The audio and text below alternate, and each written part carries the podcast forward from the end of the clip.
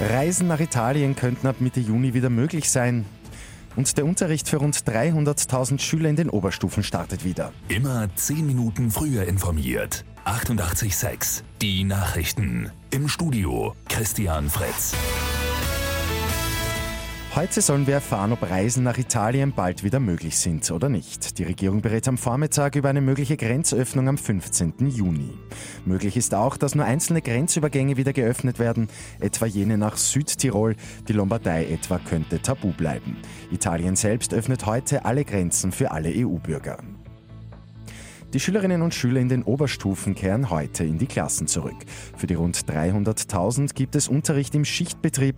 Ab 19 Schülerinnen oder Schülern wird eine Gruppe geteilt. Ein Mund-Nasenschutz ist nicht mehr verpflichtend. Abstand halten und Hände waschen bzw. desinfizieren gilt nach wie vor. In den USA halten die Proteste nach dem Tod des Afroamerikaners George Floyd weiter an. Und US-Präsident Donald Trump gießt weiter Öl ins Feuer. Anstatt seine Nation zu einen, will er mit Gewalt gegen die Protestierenden vorgehen. Das US-Militär hat rund 1600 Soldaten auf Militärstützpunkte rund um die Hauptstadt verlegt.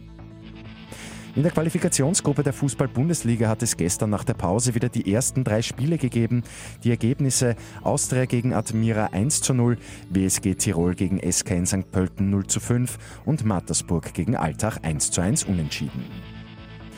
Und die heimischen Hotels sind mit dem Pfingstwochenende durchwegs zufrieden. Die gute Nachricht zum Schluss. Zwar hat nur rund die Hälfte wieder aufgesperrt, für die Betriebe, die offen hatten, ist der Neustart aber gut gelungen.